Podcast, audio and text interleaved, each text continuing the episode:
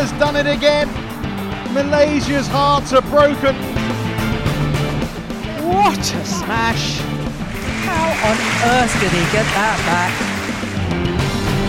Love all. Play. Herzlich willkommen zu einer neuen Folge Shuttle Talk. Mal wieder mit ein klein wenig Verspätung, aber ich kann euch versprechen, die Wartezeit äh, hat sich heute auf jeden Fall gelohnt, denn heute wieder eine besondere Folge. Wir haben endlich mal wieder einen Gast zu Besuch und ja, ich bin super gespannt, ähm, denn wir haben Jones Jansen heute bei uns im Podcast. Hi Tobi, hi Kai. Hi Jones, ja, vor kurzem erst sehr erfolgreich in der Ukraine unterwegs gewesen, im Mixed, aber natürlich auch schon viele Erfolge im Doppel gehabt. Aber das, was ich besonders spannend finde ähm, und wo er uns, glaube ich, heute auch viele coole Einblicke geben kann, ähm, ja, er ist sozusagen in zwei Badminton-Welten ähm, unterwegs oder ist in der Badminton-Welt Indonesien groß geworden, aufgewachsen und ja, seit einigen Jahren jetzt für Deutschland im Einsatz hier auch mittlerweile schon sehr ähm, tief verwurzelt und auch schon mit Nachwuchs äh, ja, in Wipperfeld ähm, in der Badminton-Bundesliga angekommen, beziehungsweise in Saarbrücken ähm, wohnhaft geworden. Und ja, erstmal die Frage, Jones, wie geht's dir so? Mir geht's gut, danke. Also gerade beim Training läuft dann auch ganz gut gerade. Äh, ja, also ich kann mich momentan nicht beschweren. Ja, wir haben heute auch mal eine ganz besondere Situation, denn unser Gast nimmt direkt aus der Trainingshalle auf. Ich sehe im Hintergrund noch die, die Badminton-Matten im, äh, am Stützpunkt in Saarbrücken. Richtig. Also ganz, ganz fleißig heute Morgen schon gewesen. Kai, du warst Ja. heute auch schon im Training. Mhm. Ja, aber ich habe es noch nach Hause geschafft. Also.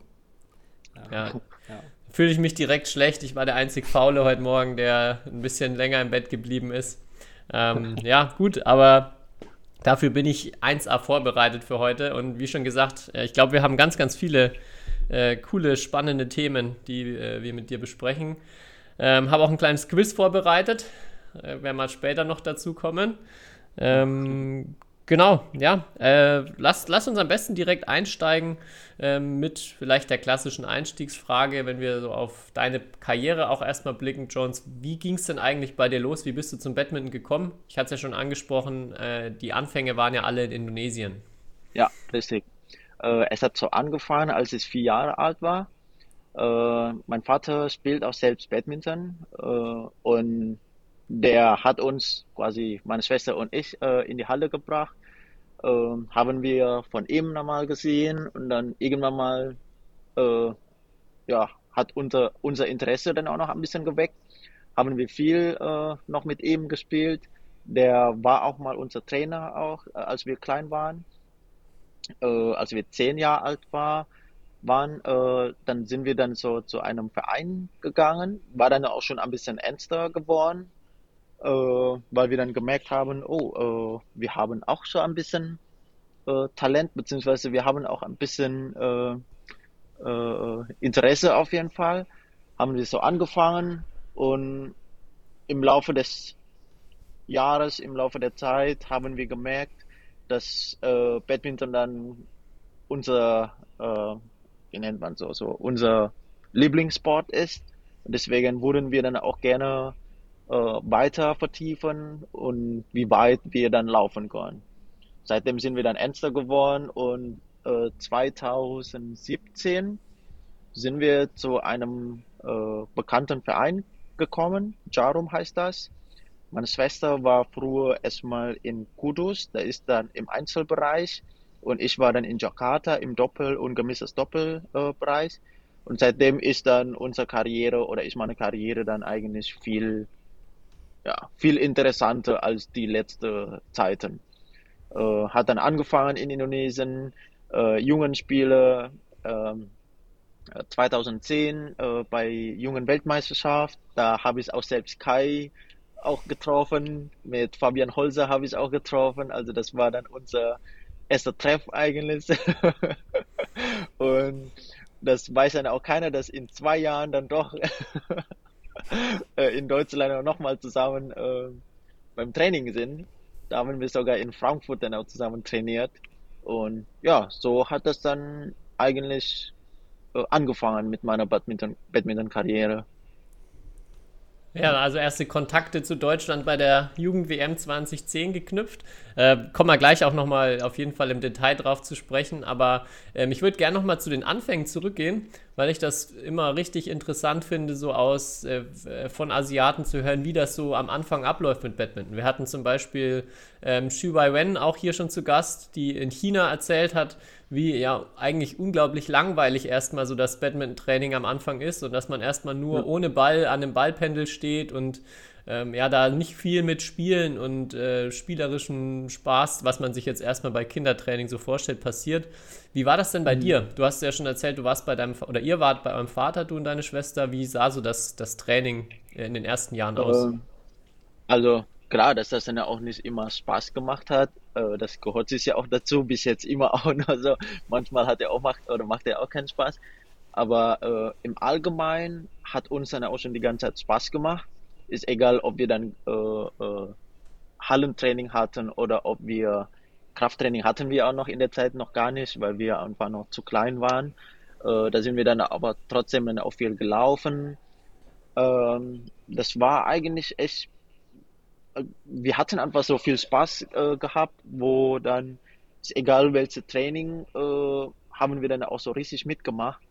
Äh, haben wir auch so mal angefangen, auch zwei Einheiten in, äh, am Tag zu trainieren. Und zwar um äh, 5 Uhr, glaube ich, haben wir auch schon angefangen, bevor wir dann in der Schule waren. So bis 6 Uhr, ungefähr 6 Uhr 15 oder vielleicht halb sieben, das weiß ich nicht mehr genannt, ganz genau im Kopf. Und ähm, haben wir dann geduscht, kurz dann auch gefrühstückt und dann in die Schule gegangen. Äh, nach der Schule äh, hat unser Vater äh, abgeholt, uns abgeholt. Dort dann im Auto gegessen, äh, kurz geschlafen, falls wir auch noch Zeit haben, bevor wir äh, nochmal nachmittags Anhalt haben. Äh, ja, das war dann auch so oft das immer äh, zweimal am Tag, manche Tage nur einmal, weil Schule war ja auch immer noch wichtig. Das ist ja auch so.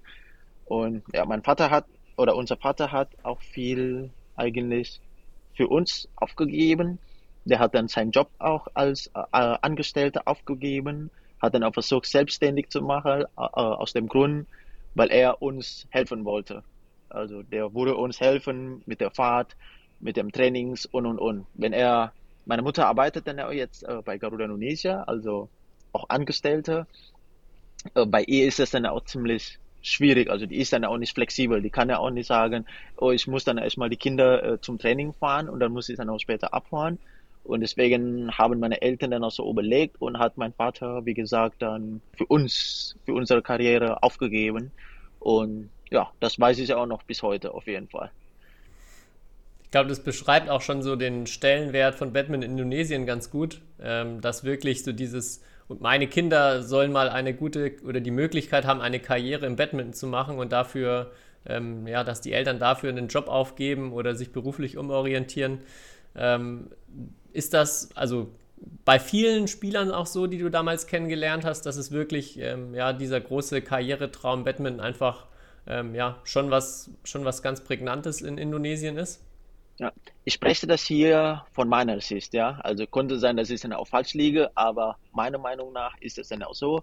Badminton ist in Indonesien so wie hier bei uns in Deutschland Fußball, wo dann jeder Kinder Fußball spielen wollen, weil die, ja, so ehrlich zu sagen, finanziell, wenn man dann auch richtig gut ist, dass man dann auch echt gut finanzieren äh, kann äh, für das ganze Leben.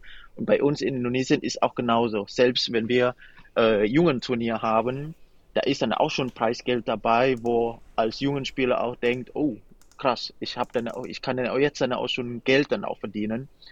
Und es bietet auch äh, viele Vereine, zum Beispiel mit Internet, die bieten dann auch kostenloses Training, Internet vielleicht nur ein paar äh, Rupiah bei uns, so quasi ein paar Euro. Äh, dann überlegt man dann auch so, wenn man dort studiert, hat man trotzdem dann auch weniger Chance, weil wenn du dann äh, äh, erst dann als Angestellter anfängst, bekommst du ja auch nicht so viel Geld. Und dann so viele Eltern oder manche Eltern überlegen, ja, wir haben sowieso ja auch wenig Geld zur Verfügung, wo wir dann unsere Kinder für Studium finanzieren können. Dann so nach dem Motto stacken wir dann, beziehungsweise pocken wir, dass die Kinder dann zum Badminton kommen wo die dann auch mehr Möglichkeit haben, mehr Gelegenheit haben, also so ganz Welt äh, zu reisen, zumindest dann Singapur zu fliegen oder selbst sagen wir mal lokal Bali, äh, äh, Manado, also so viele äh, Turniere in Indonesien selbst, wo selbst die Eltern ja nicht finanzieren können, aber durch äh, äh, die Vereine, es bietet dann halt die Möglichkeit. Und wenn man dann auch so denkt, okay, äh, was bietet dann so oder was ist die Unterstützung von dem Land auch selbst gegenüber Badminton? Finanzielle Sache, Unterstützung, Vereine, viele gute Spiele, wo man denkt, das Training macht dann auch selbst mehr Spaß. Dann ist es so deswegen in Indonesien total bekannt geworden vom Badminton, äh, ja, im Vergleich hier dann in Deutschland. Ich kann auch teilweise manche Eltern auch verstehen, weil hier in Deutschland nicht so gute Trainingsmöglichkeiten gibt oder gute Vereine oder gute Trainingspartner oder Trainer, weil bei uns ist Badminton einfach noch Randsportart momentan und das ist einfach der Unterschied zwischen in Indonesien und in äh, Deutschland hier. Und wie ich dann auch gesagt habe, wenn die Eltern in Indonesien sowieso auch wenig Geld haben, um das Kind oder um die Kinder dann auch äh, Studium zu finanzieren, stecken die dann in Badminton mit der Hoffnung, dass die dann besser geworden sind, Richtung Nationalmannschaft gehen, bekommen die dann auch deutlich mehr Geld als sogar vielleicht, was die in drei Jahren verdienen, ist deutlich mehr als was die Eltern für zehn Jahre, 20 Jahre oder so verdienen, weil die Möglichkeit einfach so gibt, bei uns in Indonesien Geld zu verdienen durch Badminton. Und ja, so sehe ich dann auch den Grund, was teilweise der Unterschied zwischen Deutschland und Indonesien ist. Wie muss man sich denn das System so generell vorstellen dort? Also gibt es auch Vereine oder gibt es äh, Stützpunkte, wo, äh, also, wo dann auch viele Trainer eben hauptamtlich oder hauptberuflich arbeiten? Oder ist es sehr, also im Kinder-Jugendbereich, dass sehr viele, wie du schon jetzt bei auch euch erzählt hast, so die Eltern sich privat entweder das Training selber vielleicht sogar übernehmen können wie bei euch oder ähm, privat um Trainer kümmern? Äh, also ja, es gibt dort dann auch viele äh, Vereine auf jeden Fall und die die oder das, das Problem ist es ja auch so, was ist denn Problem? Also was ganz gut auch bei uns in Indonesien ist, jeder will dann auch so Badminton spielen oder die meisten wollen Badminton spielen. Und das ist dann auch bei uns nicht, nicht in dem Fall hier in Deutschland. Zum Beispiel, wenn ich dann auch in Wipperfeld sehe, wie schwer wir dann so kleine Kinder äh, äh, ins Training zu bekommen. Und wenn wir dann auch vergleichen mit Fußballvereinen, äh, da kommen einfach die Kinder auf alleine, so nach dem Motto. Und bei uns in Deutschland hier, beziehungsweise hier in Wipperfeld, dann müssen wir dann extra in die Schule gehen um dann auch Badminton zu werben. Ja, so spielt man dann auch Badminton, weil sonst wissen die dann, okay, ja, Badminton, Federball spielt man dann da äh, im Garten. Äh, ja, äh, so ist das. Und ja, was kann man, also kann man dann auch Geld, Geld verdienen danach? Da ist dann so immer die Sache oder was dann als die Eltern wahrscheinlich dann auch so denken, warum die dann auch nicht die Kinder in Badminton halt zu stecken. Und bei uns in Indonesien, wir haben dann auch viele Trainingspartner, gute Trainingspartner. Die kleinen Kinder, die Kinder wollen auch dann auch Richtung Badminton gehen. Selbst die Eltern äh, lieben ja auch Badminton. Die spielen auch hobbymäßig oder auch ja auch mal Profi, äh, ist egal. Und die lieben das alles dann, also Badminton. Von daher, das ist einfach so auch ein bisschen Kultur auch, glaube ich, wo dann ja selbst dort die Kinder, äh, klar, so Privattrainer, da haben die auch, aber selbst im Verein, weil dann einfach viele Kinder sehen, auch trotzdem gute Trainingspartner, gute, äh, äh, äh, äh, gute Trainer, wo die Eltern dann wenig darüber nachdenken, dass die dann keinen Trainingspartner haben oder keinen guten Trainer haben und und und. Und im Verein bietet dann auch, wie ich dann auch gesagt habe, äh, auch die Möglichkeit, mal kostenlos im Internat zu, äh, zu, zu wohnen oder kostenloses Training oder die bekommen dann zum Beispiel fünfmal oder zehnmal im Jahr äh, woanders Turnier zu spielen, äh, lokal, wo dann also viele denken, oh ja, ich habe dann auch die Möglichkeit, jetzt dann noch woanders zu fliegen, ein bisschen dann Indonesien noch zu sehen? Oder wenn ich dann auch ein bisschen älter bin, dann kann ich dann auch noch nach Ausland auch zu äh, Turnier zu haben. Und das ist dann auch nicht bei uns hier in dem Fall, äh, dass das dann auch so anbietet, so zumindest dann auch im Verein, weil einfach die Kinder nicht so viele Interesse an Badminton äh, haben. Also der einfach der große Stellenwert und dieser auch dann große Konkurrenzkampf, der ja dann äh, schon relativ früh auch wahrscheinlich losgeht, weil jeder möchte, jeder möchte Badminton-Star werden ähm, ja, nimmt dem, dem indonesischen Verband wahrscheinlich schon mal sehr viel Arbeit ab, dass er gar nicht so viel tun muss, außer eben weiter die Begeisterung für den Sport aufrechterhalten. Aber wann geht es denn in Indonesien los mit Nationalteam, dass man da dann auch einen Kader oder ein ähm, ja, landesweites ähm, Team hat? Ähm, also ist schwierig zu unterscheiden, weil manche zum Beispiel mit 17 sind die dann auch gut geworden und die konnten dann auch trotzdem dann im Nationalmannschaft äh, aufgenommen werden. Aber normalerweise meines Wissens ist es so ab 18, 19 oder so 18 bis 20. Das wird dann auch im Nationalmannschaft aufgenommen. Und dann wird das dann äh, gesehen, okay, inwieweit können die sich dann entwickeln. Äh, normalerweise oder die meistens ist es immer so, man hat dann auch dort ein Jahr Zeit zu, zu beweisen als neuer Spieler, wenn man dann dort ist, äh, ob du dann äh, äh, Potenzial hast ähm, weil dann wirst du dann auch nochmal so dort verlängert oder wird dann auch behalten. Wenn die dann auch sehen, oh, der hat dann auch wenig Disziplin zum Beispiel oder die, der Spieler oder die Spielerin ist auch dasselbe, die haben keine Disziplin, die haben keinen Willen, ähm, dann durch starke Konkurrenz werden die dann ziemlich zeitnah dann rausgeschmissen. Das heißt, nach einem Jahr wird, werden die dann auch nicht mehr gebraucht. Dann wird dann auch nochmal die Stelle für andere Spieler äh, nochmal besetzt. Und durch diese starke Konkurrenz, das zeigt dann einfach, dass wenn du ja auch Nummer eins, Nummer zwei bist jetzt momentan, musst du trotzdem dann auch noch hart arbeiten, weil unter dir kommt dann auch quasi schon mehrere Spieler. Äh, das heißt, wenn du ja noch nicht mal Nummer eins oder Top 5 dann in Indonesien bist, dann ist es immer noch dann mehr starke Konkurrenz, wo du dann denkst, wenn du faul bist, wenn du keine Potenziale hast, wenn du keine Disziplin dann auch noch hast, dann ist es einfach sehr, sehr schwer im Nationalmannschaft zu gehen.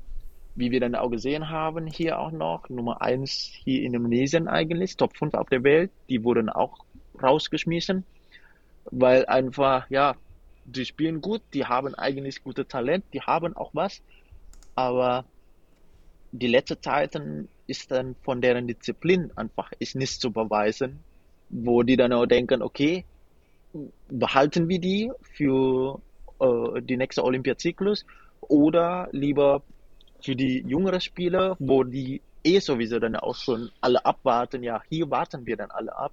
Und wenn die dann einmal dann auch nicht so richtig beweisen, weil wir dann jetzt die Beste sind, so nach dem Motto, haben die dann auch keine Disziplin, dann ohne Frage, ohne weitere Überlegung direkt rausgeschmissen.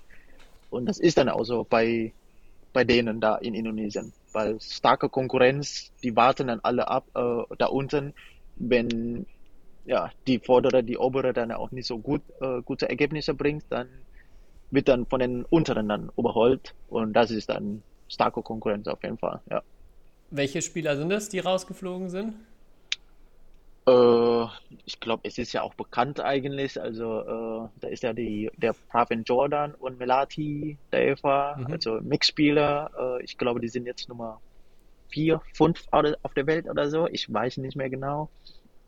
Ja, so ist dann ein Beispiel, weil die dann auch die letzte Zeiten nicht so viel beweisen können. Die haben keinen äh, Fighting Spirit ja auch noch gezeigt, dass die ja auch noch äh, Indonesien präsentieren wollen, dass die dann auch zeigen, hier, wir gehören immer noch zu der Nationalmannschaft. Ich weiß nicht genau, was die dann auch so denken. Wahrscheinlich, weil die dann denken, wir sind eh jetzt Nummer eins, wir sind Nummer Top 5 auf der Welt. Was können die dann auch gegen uns machen? Anscheinend nicht. also, ja. Hatten wir auch schon mal im Podcast drüber gesprochen, die, also wir auch Kai und ich gemeinsam das Finale in äh, Saarbrücken angeguckt haben, letztes Jahr, wo ja. sie auch gespielt haben. Und ähm, ja, also generell Jordan ja nie so den Eindruck macht, als ob er jetzt gerade alles gibt und 100% gibt. Ja. Ähm, ja, ja, spannend, dass das jetzt auch äh, scheinbar vom Verband so gesehen wird, sehr kritisch gesehen wird. Okay. Ja. Ähm, vielleicht, sorry, ja, Kai. Äh, ja, du hast ja jetzt viel über Erwachsene gesprochen oder wie die Erwachsenennationalmannschaft bist. Du, aber du hast ja schon angesprochen, die Jugend-WM, wo wir uns auch ja das erste Mal gesehen haben, wie läuft es denn in der Jugend ab? Also gibt es da kein Nationalteam und wird einfach nur nach äh, indonesischer Meisterschaft oder Rangliste ähm, nominiert oder wie, wie läuft das ab? Also es, es gibt auch jetzt momentan, glaube ich, dann im jungen Bereich, aber allerdings nicht so 15 Jahre oder 16 Jahre, ist eher dann auch schon etwas ältere. Ähm, okay. Vielleicht so zwischen 17 und 19. Es heißt dann auch so, bei uns gibt es äh, die Hauptspiele äh, äh, und es gibt dann auch die andere ist dann, wie nennt man, also Nebenspiele ist es auch nicht, aber wo die dann, so. ja, so B-Team, genau, so A-Kader ja. und B-Kader. Und es gibt ja. dann auch sowas dann seit ein paar Jahren. Früher in meiner Zeit war das dann ja auch nicht, aber durch die Unterstützung von meinem äh, äh Verein damals, Jarum, die haben mir eigentlich sehr gut unterstützt, wo ich denke, es ist ziemlich egal, ob ich dann jetzt momentan in Jarum bleibe oder ob ich dann zur Nationalmannschaft gehe, weil äh, man muss dann auch noch überlegen, wenn man dann auch zur Nationalmannschaft geht, dann bist du ja nicht die Nummer eins, bist du ja auch nicht als Priorität gesehen, weil ja noch viele da sind. Das heißt, du musst dann erstmal als Sparringspartner, so nach dem Motto, du musst dann auch beweisen, dass du dann auch Potenzial hast und in Jarum war das dann ja auch in der Zeit bei mir ein bisschen anders, weil ich dann, ja, äh, in meiner Zeit Nummer eins, das hat dann auch bewiesen, dass ich dann als äh, äh, bester jungen Spieler 2010 äh, gewählt wurde. Äh, dann ist dann auch meine Priorität ist dann anders. Auch vom Trainingskonzentration, vom, von der Priorität her, das war dann ziemlich anders. Und die haben gesagt, auch in der Zeit, dadurch, dass ich ja auch noch ziemlich jung war, die wollen nicht, dass ich dann auch zu früh dahin gegangen bin. Ich sag mal so, beim Fußball ist es ja auch genauso so wie bei Mario Gutze vielleicht, äh, kann man auch sagen. Der war dann auch viel zu jung, ist dann zu Bayern München gegangen, war dann auch nicht so richtig als hohe Priorität gesehen und im Effekt hat er sich dann auch nicht so gut weiterentwickelt. Und so ungefähr kann ich dann auch in meinem früheren, in meiner früheren Zeit dann auch so beschreiben, dass die dann auch nicht wollen, dass meine Entwicklung quasi ein bisschen gestoppt wird, weil einfach, ja, äh, nicht so richtig dann auch Priorität, wo ich da in Jarum da habe in der Zeit. Das heißt, also in meiner Zeit war früher noch kein äh, jungen äh, äh, Nationalmannschaft, da gibt's nicht. Äh, normalerweise geht dann auch immer erst ab Erwachsenebereich. Aber wie gesagt, jetzt dann vor ein paar Jahren ist es ein bisschen anders geworden. Die haben dann A-Kader und B-Kader und ich weiß leider nicht mehr genau, so jetzt momentan Bekader, ähm, welche Jahrgang die da alle sind, das weiß ich nicht so 100% genau jetzt. Okay, aber es ist ja, ja, sehr interessant, dass, weil wir auch in Deutschland immer mal wieder die, so die Diskussion gibt, wie, wann wir so anfangen, als auch als, als deutscher Badmintonverband jetzt irgendwie da so Nationalteam aufzubauen und bis wann es vielleicht noch irgendwie Vereinssache ist oder Landesverbände. Und das ist ja sehr interessant, dass es da in so einem Land wie Indonesien, wo es ja so viele gute Spieler gibt, äh, wahrscheinlich auch deswegen und weil es so viele gute Vereine gibt, wie jetzt Jarum oder andere, dass es da halt ohne ein Nationalteam in der Jugend so gut funktioniert. Weil, also, man sieht ja, wie viel. Also, ich weiß nicht, bei den letzten Turnieren in Spanien oder so, ähm, wie viele junge Indonesier da waren, die alles so gut waren. Also da kommt ja, ja. auch noch äh, richtig viel nach. Ähm, eine Frage hätte ich noch zu deiner Jugend, so, weil du ja gesagt hast, oder der Stellenwert von Badminton ist ja schon sehr rausgekommen. Ähm, hast du dann früher, als du wirklich klein warst, gab, hast du dann immer Badminton im Fernsehen geschaut und hattest du dann wirklich auch so schon Idole, äh, die wirklich Badmintonspieler waren? Also so wie wir jetzt, Tobi und ich wahrscheinlich irgendwelche Fußballer oder äh, Bobfahrer hatten als Idole. Ja, ähm, ja. ja das, das wurde auf jeden Fall viel, da wurde viel äh, im Fernsehen auch gezeigt, weil es einfach ja, so bekannte Sportart ist. Also klar, Fußball wird dann auch dort gezeigt in Indonesien, aber wenn man dann auch Fakt betrachtet, äh, Badminton ist eigentlich bei uns ist Nummer eins, weil ja. Olympiagold ist dann auch nur von Badminton auch momentan auch, glaube ich, immer noch. Klar, es gibt dann auch noch von anderen Sportarten, so Silber und und und. Aber Fußball, das selbst, auch in Asien sind die auch nicht Nummer eins äh, selbst, so Fußball nach dem Motto. Und auch auf der Welt, ich weiß nicht genau, die sind vielleicht 100 oder so 200 im Weltrangliste. Und das ist dann auch nicht zu vergleichen mit Indonesien, wo die dann in allen Disziplinen, so gut wie außer Damen Einzel, glaube ich, Top 10 sind, da ist einfach dann andere Niveau, meiner Meinung nach. Oder andere Klasse, meiner Meinung nach. Und deswegen ist das dann, und wie ich dann auch vorher gesagt habe, die jungen Spieler, die haben dann auch schon den Reiz, weil in, selbst in Indonesien, die Turnier im jungen Bereich, wenn man dann auch gute Ergebnisse bringt, dann kann man dann auch schon gutes Geld auch verdienen. Und wenn die dann auch gut sind, dann interessieren sich dann auch die Sponsoren. Zum Beispiel jetzt sage ich mal, mein Sponsor Fly Power, Kai Sponsor Victor und und und, die interessieren sich dann auch schon dafür, dass die dann auch so manche auch schon Vertrag bekommen, auch schon mit monatlicher Geld oder vielleicht mit Prämie, was bei uns hier selbst als erwachsener Preis äh, hier in Saarbrücken, äh, ich weiß nicht genau so genau, ganz genau in Mulheim, total schwer einen Sponsor zu bekommen, um dann überhaupt 100, 200 Euro monatlich zu bekommen. Und das ist einfach andere Klasse. Wenn in, äh, in Indonesien, wenn wir auch mal so, oder wenn ich mal darüber äh, rede mit denen, wie schwer das da alles ist, jetzt dann auch so Sponsoren zu bekommen, um dann 100, 200 Euro mehr oder überhaupt dann so monatlich zu bekommen, dann werden die da auch nicht so nachvollziehen können. Und wenn ich dann auch mit 18, 19-Jährigen dann auch so äh, äh, rede, wo die dann auch denken, ich bekomme ja jetzt schon Geld in, für mein äh, Alter, ist es schon gut. Kann ich dann auch schon gut sparen, weil die müssen dann auch kein Internat zum Beispiel Kosten bezahlen, also die meisten. Zum Beispiel, ich, ich spreche einfach dann hier von Nationalmannschaft, ne? Also nicht dann von der anderen Vereine, weil ich weiß nicht genau jetzt mit dem ganzen System in, äh, in, der, in dort in Vereine, äh, mit Nationalmannschaft, die bekommen Prämien, die bekommen von Sponsoren, Krankenversicherung werden die dann alles schon bezahlt. Internat, das heißt Übernachtungskosten oder nicht Übernachtung, sondern so, äh, also zum Schlafen und und und, da musst du auch nicht bezahlen. Transportkosten, wenn du dann zum Flughafen gehen musst oder wenn du dann zum Turnier äh, äh fliegen musst, da wird dann 100% alles bezahlt. Also du bezahlst, du hast keine Ausgabe dort. Du hast nur Ausgabe, ja, okay, wenn ich ein Auto kaufen willst, dann kaufe ich ein Auto, eigene Ausgabe, Spritkosten, ja, aber theoretisch, du bist dann auch dort eigentlich, äh, bekommst du dann auch alles. Ich weiß nicht genau, ob die dann Prämie 100% bekommen oder ob die dann auch manche Prozent äh, noch äh, zur Nationalmannschaft abgeben muss, das weiß ich nicht genau. Aber das ist dann, das, das sieht man einfach den, den Vergleich. Und es ist meiner Meinung nach auch schon normal, als die meisten Menschen, dass einfach durch das Geld dann halt dieser Reiz angeweckt ist. Und ich glaube, es ist auch nicht so selten bei uns hier in Deutschland, die Spiele, die dann von so äh, äh Jugendliche und Richtung Erwachsene äh, kommen werden, wo die dann sich dann doch gegen, äh, gegen Badminton entscheiden, weil die dann denken, okay, wenn ich dahin komme, dann muss ich das erstmal finanzieren, das erstmal finanzieren, Turnier finanzieren und und und. Das ist so viel Ausgabe. Was kann ich denn einnehmen?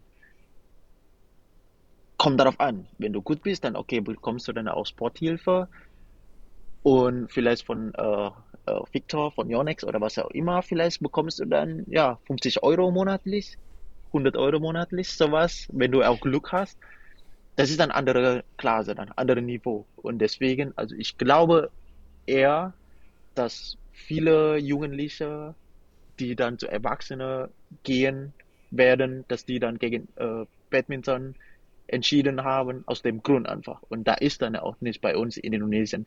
Die haben sich dann auch nicht gegen Badminton entschieden, weil, nee, ich kann damit dann auch kein Geld verdienen. Das glaube ich eher nicht. Die haben dann auch gegen entschieden, weil vielleicht, okay, die werden dann auch nicht Nummer eins werden, die äh, äh, bekommen dann auch nicht mehr so viele äh, oder die werden dann auch nicht so viel als Priorität gesehen, deswegen hören die auf oder Verletzungen, das kann auch sein, aber habe ich noch nie gehört, weil die dann auch finanzielle Probleme dort haben, dass die dann auch gegen Badminton umentschieden oder entschieden haben. Und das ist dann andere Klasse einfach bei uns. Das ist, ja, ich glaube, es ist auch ziemlich normal, auch selbst, äh, sagen wir mal, kein Sportler, sondern ähm, ja, äh, normale Arbeitgeber oder Arbe äh, Arbeit, Arbeitnehmer, so Angestellte, man hat dann auch bestimmt dann auch mehr Lust, dann auch zur Arbeit zu gehen, wenn man dann auch mehr Geld bekommt. Das ist das ist ganz normal, das ist einfach menschlich. Und das ist auch bestimmt genauso bei uns auch hier Sportler. Klar, man darf ja auch theoretisch bei uns als Sportler ja nicht erwarten, wir arbeiten hier ja auch fürs Geld eigentlich. Das durften wir eigentlich nicht haben, weil das Geld kommt ja auch später alleine, wenn wir auch gut werden. Aber für viele, äh, die, die dann auch einfach vom Gedanken her einfach das dann auch so eher bevorzugen, als dann, wir müssen erstmal gut werden, damit das Geld dann auch zu uns kommt. Das ist dann auch schwer. Also, ja, das kann ich einigermaßen schon verstehen von deren Sicht.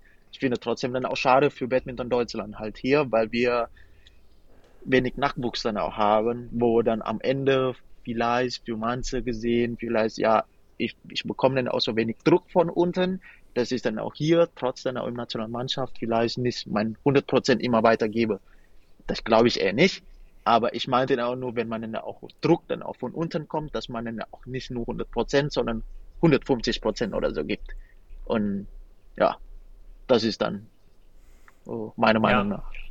Ja, also ist auf jeden Fall, äh, haben wir auch häufiger schon drüber gesprochen, sicher eine, eine große Hürde oder erstmal ein riesen Nachteil, dass dieses Finanzielle äh, für viele erstmal super unklar ist. Und ja, auch das, was du schon beschreibst, das ist natürlich ein unfassbarer Motivator auch erstmal in den ersten Jahren, wenn man so dieses Ziel oder erstmal dieses, diesen Traum auch hat, ähm, man, möchte, möchte ein Olympiasieger, ein Superstar werden. Äh, das haben viele in Deutschland auch, aber ich glaube, in Indonesien ist es halt auch einfach viel greifbarer, weil es gibt viele äh, Olympiasieger, es gibt viele Weltmeister und so weiter. Ähm, dass es dann auch dort äh, ja, viel realistischer ist oder dann auch, glaube ich, nochmal viel, ähm, ja, für viele leichter ist, dann da auch viel zu investieren. Ich glaube aber auch, äh, vielleicht dann auch das Beispiel jetzt ohne jetzt genaue Details zu wissen, dass Jordan vielleicht dann auch ähm, das Problem hat, dass es dann am Ende für die letzten paar Prozente das Ganze auch schwieriger macht, wenn man eben das ganze Geld hat oder wenn man vielleicht auch als, als großen Antreiber und großen Motivator erstmal diese finanzielle Absicherung hat. Wenn man die erreicht hat, dann kann es auch sein, dass es dann schwierig wird, die, die 150 Prozent ähm, ins Training zu bringen. Ja, das, das kann auch gut sein, weil der hat dann auch so gut wie alles. Der verdient auch schon unglaublich Menge Geld für indonesische Verhältnis. Prämien bekommt er alles US-Dollar und dort ist dann Rupia. Das ist auch schon dann andere, andere Summe auf jeden Fall. Der hat keine Ausgabe. Also klar, also bei uns hier selbst, wir müssen ja Wohnung selbst bezahlen, wir müssen ja Lebensmittel selbst bezahlen, müssen äh, also alles weitere, Gesundheit, also Krankenversicherung und und und müssen wir alles selbst zahlen. Und bei ihm ist es ja anders. Der bekommt einfach 100% alles für ihn quasi. Und ob dann in bestimmte Zeit, dass man dann auch so sagt, ja, ich habe so keinen Anreiz mehr auf das Geld, weil ich einfach schon genug Geld habe. Das weiß, mich, das weiß ich auch selbst nicht genau, wie bei ihm das dann auch ist, aber weil wenn ich ihn dann auch so gesehen habe, selbst vor zwei Jahren oder so, als er dann in All England gespielt hat und das Turnier gewonnen hat, wie stark sein Willen war in der Zeit und im Verhältnis mit jetzt, ist total anders, totaler Unterschied, wo ich denke, ich wünsche mir einfach, dass ich so gut sein kann, so wie bei ihm oder viele von uns hier, dass wir dann auch mal Top, Top 5 oder Top 10 dann auch so schaffen.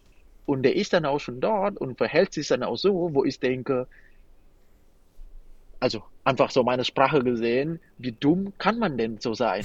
Aber das ist auch meine Sprache, ne? Also ist auch vom, äh, äh, also man versteht mich dann auch nicht falsch, aber so mein Gedanken einfach, weil wie hart ist dann arbeite, um ja Top 20, Top 10 dann auch zu kommen, das wurde ich so unglaublich viel, unglaublich, wenn er dann auch so Geheimnis hat, dann kann er gerne mir dann auch was sagen.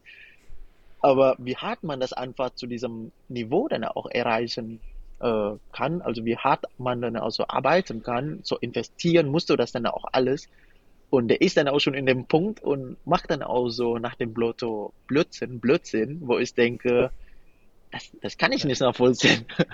Ich glaube, das können, da können wir, das können fast jeder von uns wahrscheinlich unterschreiben, der irgendwie ähm, ja, ambitioniert oder leistungsmäßig irgendeinen Sport betreibt. Und es gibt irgendwie immer einen, wo man denkt, der verschwendet gerade eigentlich seine ganzen Möglichkeiten oder er könnte noch so viel besser sein. Ähm, ja, ja, ich glaube, können wir, können wir alle ähm, mehrere Beispiele aufzählen, wo man sich das denkt. Aber ja, jeder ist anders, jeder hat andere Motive und ja, ich glaube auch auf seinem Niveau äh, wird es, ist es halt dann auch so, man muss dann nochmal so viel mehr investieren, um vielleicht dann nochmal ein halbes Prozent rauszuholen.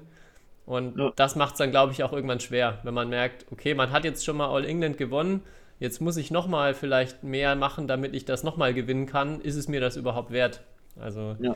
Ja. ich glaube, glaube auch ganz, ganz schwierig oder auch immer ein bisschen blauäugig dann von außen zu sagen, äh, ja, was, was macht er denn da? Aber ich glaube ganz normal, dass wir uns das alle denken. Ja, richtig. Ja. Bei, was mich noch interessieren würde, äh, Jarum, der, das ist ja ein großer Tabakkonzern, oder? In ja. Indonesien. Ähm, ist das dann, ist das dann so ein genau, müsst ihr dann auch alle Zigaretten rauchen am Nein, nein, nein, nein. Also, ja, das hat mich dann auch schon viele gefragt oder das hat mir also viele auch angesprochen. Ist es dann so, dass man dann auch gezwungen ist, dann äh, rauchen, rauchen zu müssen, weil das als Hauptsponsor? Nein, die haben auch äh, uns, die haben uns auch selbst klar gesagt, klar, wir sind in auch Tabakkonzern, aber ihr seid nicht verpflichtet auf jeden Fall und ihr solltet das auch äh, nicht rauchen aus dem Grund einfach, wir wollen nur zeigen, ja, wir haben hier äh, äh, äh Tabakkonzern, aber wir unterstützen auch trotzdem Sportler. Also wir unterstützen trotzdem dann die Menschen, die eigentlich ja gesund leben äh, wollen, weil Sport denkt man eigentlich ja auch so. Man muss ja auch gesund und sowas sein halt. Ne? Ähm, nein, also wir sind nicht verpflichtet und wir sollen auch nicht rauchen auf jeden Fall. Und die, die, die unterstützen uns voll einfach, weil äh, ich kenne auch so einen Chef, also ja, schon ziemlich, ein, oder vielleicht der Sohn von dem größeren Chef. Und äh, mit dem habe ich auch unterhalten. Äh, und er meinte, der hat einfach so große Leidenschaft gegenüber Badminton. Und der ist dann einfach, der will so unglaublich gern einfach Badminton Indonesien so nach vorne zu betreiben, auf der ganzen Welt zu äh, betreiben. Es geht dann auch nicht darum, oh ja, damit mein Tabakkonzernen auch bekannt ist, aber der hat ja, äh, der hat ja dieses Unternehmen halt. Ja, okay, jetzt momentan, also dadurch, dass zum Beispiel früher hieß ja Indonesia Open, Jarum Indonesia Open. Und dann gab es dann auch so die, oder es gibt ja noch wahrscheinlich jetzt noch die Regelung, dass Tabakkonzern nicht als Sportwerbung mhm. äh, äh, sein durfte. Die haben ja auch noch anderes Unternehmen, quasi ein äh, anderes Bank zum Beispiel diese BCA, Bank Central Asia. Äh, es gehört so gut wie äh, zu Jarum, weil Jarum, keine Ahnung, wie viele Prozentanteile von Aktien da von den, von daher heißen die dann auch so BCA Indonesia Open, jetzt ja auch nicht mehr.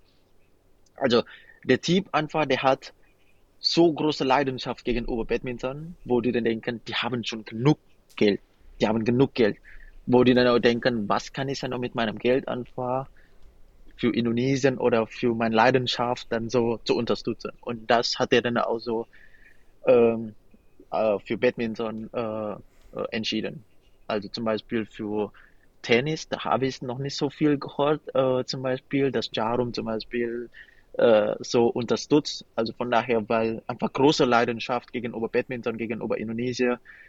Und ja, ich, klar, man hofft dann einfach hier, oder ich hoffe dann auch hier, dass wir hier in Deutschland so ein Tipp vielleicht mal finden können, wo dann richtig große Leidenschaft hat gegenüber Badminton, ohne zu überlegen, ach, wenn ich hier investiere, macht das denn auch Sinn für mein Unternehmen? Lohnt sich das finanz, finanz gesehen?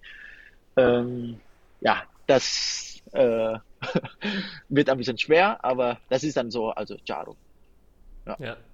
Ich glaube auch da wieder so ein Beispiel, warum auch die breite Masse so wichtig ist. Wenn einfach viele Leute in der Bevölkerung begeistert sind, dann hat man auch eine große Chance, dass da irgendein äh, Firmenchef dabei ist oder vielleicht ein, ein, Firmenchef, bei dem das Kind einfach nur super begeistert von dem Sport ist. Ähm, ja, das, das vergisst man häufig. Oder auch wenn man drauf guckt, wo jetzt auch die Sponsoren, die ganz kleinen Sponsoren von Vereinen in Deutschland herkommen, das sind ja häufig auch dann eben immer ja, über, über Connections, über irgendjemanden, der einfach den Sport cool findet oder der irgendwie einen Bezug zum Verein hat. Ähm, von daher, ja, ich glaube auch in der Hinsicht, jeder, der irgendwie für Badminton begeistert wird im eigenen Land, ist da auch erstmal eine potenzielle Chance, finanziell vielleicht auch was, was mit, mit beisteuern zu können später mal. Ja, richtig. Und genau, also meine eigentliche Frage war gar nicht auf die Zigaretten bezogen, sondern das ist dann häufiger auch in Indonesien so, dass größere Konzerne einen, einen Stützpunkt ähm, betreiben. Also das ist dann einfach ein, so ein ähm, Trainingscenter, was eben von dem, von, dem, von dem Konzern finanziert wird. Oder ist das ein Verein, der den Namen trägt? Äh, nee, also oft ist es so, dass ein großer äh, Konzern äh, dahinter steckt äh, oder großes Unternehmen, zum Beispiel Jaya Raya. Äh, das ist auch ein äh, Konzern, ein Unternehmen, die haben zum Beispiel auch so mit Wohnungen, Immobilien und und und. Also es ist auch schon ein richtig großes Unternehmen. Und dann Jarum ist dann auch äh, Unternehmen. Und äh, früher gab das dann auch noch Verein, Gudangaram heißt das, Suryanaga. Es ist auch äh, äh, äh Tabakunternehmen. Also äh, so von Privatpersonen, es ist ziemlich selten. Äh, eher viel mit großer Konzern, äh, großes Unternehmen, großer Konzern, was dann auch dahinter steckt. Und deswegen konnten die dann auch so finanzieren mit zum Beispiel dieser äh, Lebensmittel und und und äh, unsere Krankenversicherung mit äh, äh, äh unser Krank Krankenversicherung und, macht ja dann sehr viel Sinn da, wenn es ein Tabakunternehmen ist.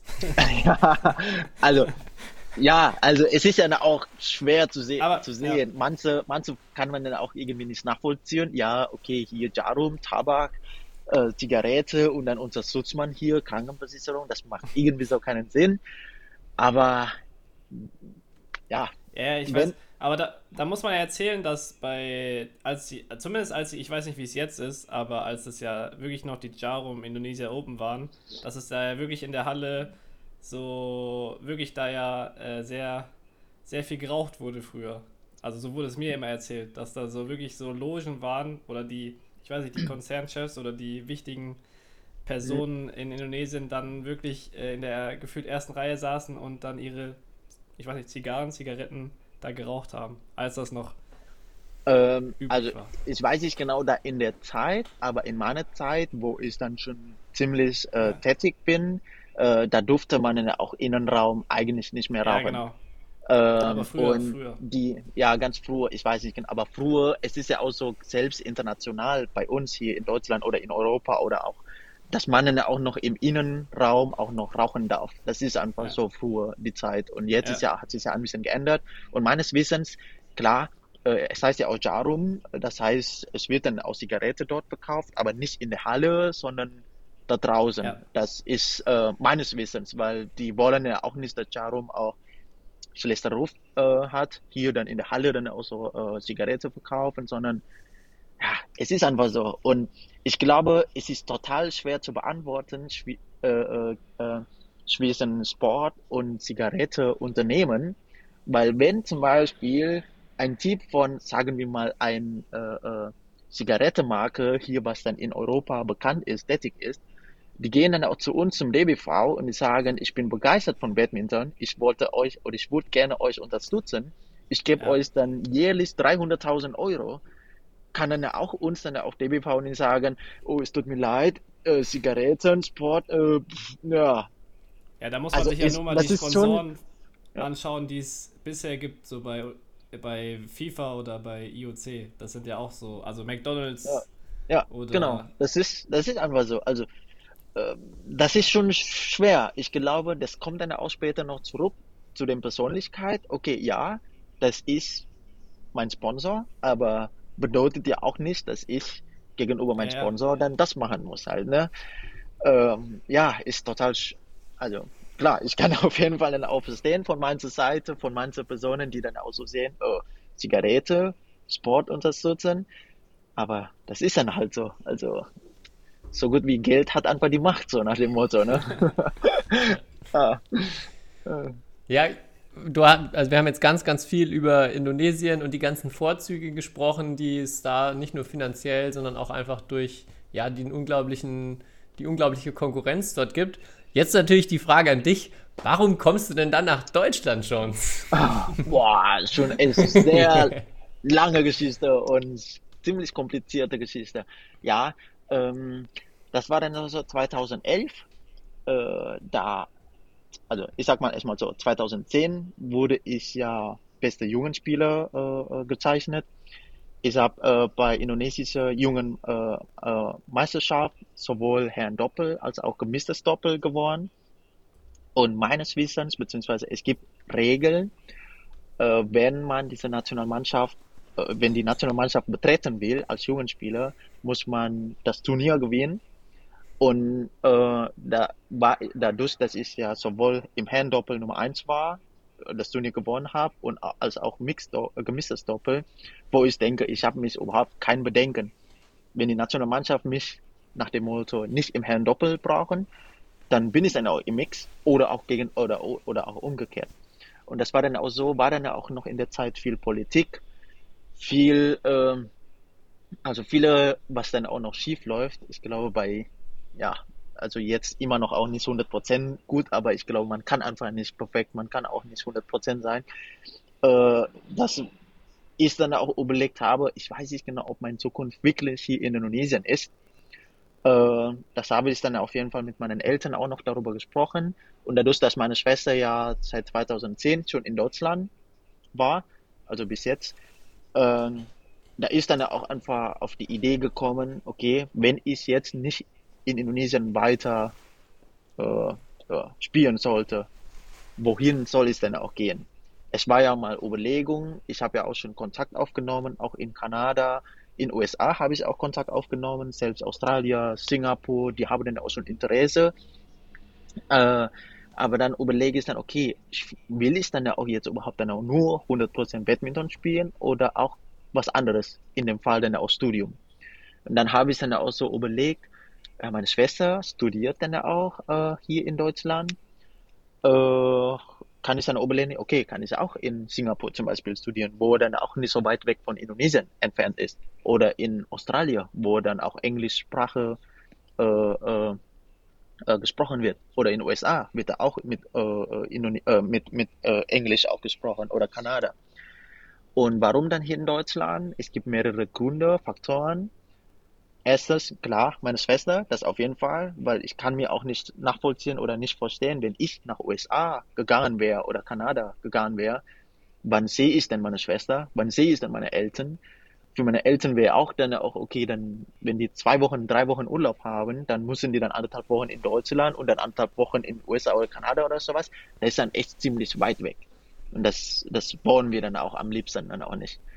Und natürlich von Studiengebühren hier ist dann im Verhältnis mit den anderen Ländern total unterschiedlich. Also 200 Euro im Semester, 300 Euro Semester. Ähm, ist einfach total schwer mit in USA zu vergleichen, was meines Wissens, ich weiß nicht genau, in der Zeit günstigste äh, pro Semester 60.000 Dollar also da ist ja auch nichts, also da, da können wir einfach gar nicht finanzieren halt, ne? Das ist ja auch nur von Studiengebühren, noch nicht mal von unserem Lebensmittel, Versicherung, äh, wo wir dann auch leben wollen, also quasi Wohnung und und und. Da ist dann einfach andere Summe, andere Klasse, andere Niveau. Und habe ich dann auch überlegt, okay, man kann ja auch noch, klar, Hintergrund, mein Hintergrund ist ja von Badminton. Ich habe ja noch Leidenschaft gegenüber Badminton. Habe ich ja auch gedacht. Meine Schwester spielt auch äh, Bundesliga auch mit Kai auf jeden Fall war auch mal. Ähm, das ist dann auch mein Badminton nicht 100% vernachlässige. Das ist dann auch überhaupt gar nicht mehr spiele. Kann ich dann auch Bundesliga spielen, kann ich auch mit meiner Schwester noch trainieren. Äh, es gibt dann auch genug so kleinere Turniere hier äh, in Europa. Zum Beispiel in der Nähe von Deutschland ist dann Holland, Dänemark, Frankreich, Belgien, Luxemburg etc., wo ich denke, okay, ich kann auch mal mit meiner Schwester mal zu diesem Turnier halt fahren, äh, wo ich denke, das wird dann ein bisschen schwierig, da wenn ich nach USA zum Beispiel oder nach Kanada gegangen wäre, das wäre dann ein bisschen schwierig. Und da ist dann auch so ein paar Faktoren, ein paar Ideen, warum ich dann nach Deutschland gegangen bin. Natürlich war das dann auch noch Überlegung, weil meine Mutter arbeitet ja bei äh, äh Garuda Indonesia Fluggesellschaft. Ich habe dann auch immer Interesse an Flugzeug. Habe ich dann auch gedacht, ich konnte hier in Deutschland auch äh, äh, äh, Pilotschule besuchen. Ja, äh, das war dann auf jeden Fall mal die Idee, ein paar Faktoren, warum ich dann Deutschland für Deutschland entschieden habe und nicht für Länder, die dann in der Nähe von Indonesien oder äh, im Englisch gesprochen wird. Und es ist ja jetzt dann doch deutlich mehr Badminton geworden, als du jetzt gerade gesagt hast, wo du ja. vielleicht auch überlegt hast, ganz aufzuhören oder nur so ein bisschen vielleicht im Verein zu spielen. Bist ja, ja jetzt äh, auf jeden Fall voll im Nationalteam auch angekommen, da auch einer, einer der Top-Spieler jetzt seit einigen Jahren, mehrfach deutscher Meister schon geworden. Wie kam es dann dazu, dass du jetzt doch auch ähm, im Badminton wieder Vollgas gibst oder da auch ähm, auf jeden Fall einen ganz, ganz großen Schwerpunkt hingelegt hast? Ja, 2017 bin ich ja Deutscher geworden und das war dann auch deswegen die Möglichkeit, also für mich gab es dann auch die Möglichkeit, für Nationalmannschaft zu spielen, äh, um dann richtig dann auch noch zu vertiefen, äh, weiterzuentwickeln. Aber davor, spielst du 2012 bis 2016, da konnte ich, ja, in, als ich in Frankfurt war, habe ich ja auch mit meiner Schwester trainiert und manche Vereine und manchmal auch äh, in ähm, äh, äh, ich weiß nicht genau, U19 Stützpunkt da war da in Frankfurt, ja. ich weiß nicht genau. Das war mit, äh, mit Kai auch, mit Fabian Holzer, mit Ben Bruckmann war das auch noch. Ähm, habe ich dann auch noch ab und zu trainiert, aber nicht so oft, weil aufgrund meines Studiums, aufgrund, aufgrund meines Visums, ich muss mich beweisen, dass ich wirklich dann lerne. Das ist dann bei der Sprachkurs bin und nicht dann hier nur einfach, ja, irgendwelche Minijob zu äh, oder äh, Geld dann auch zu verdienen, so äh, und so was. Das muss ich mich dann auch beweisen. Auch selbst als ich äh, mit Sprachkurs dann auch fertig war, bin ich dann auch nach Wipperfeld umgezogen und dann äh, ein Jahr später dann nach Saarbrücken aufgrund meines Studiums auch umgezogen. Äh, da konnte ich auch bis 2015 oder 16 anfangen, nicht 100% trainieren können. Das heißt, ich war dann mit drei, vier Mal die Woche, vier Einheiten maximal die Woche, weil ich einfach wegen Studium das anders machen muss.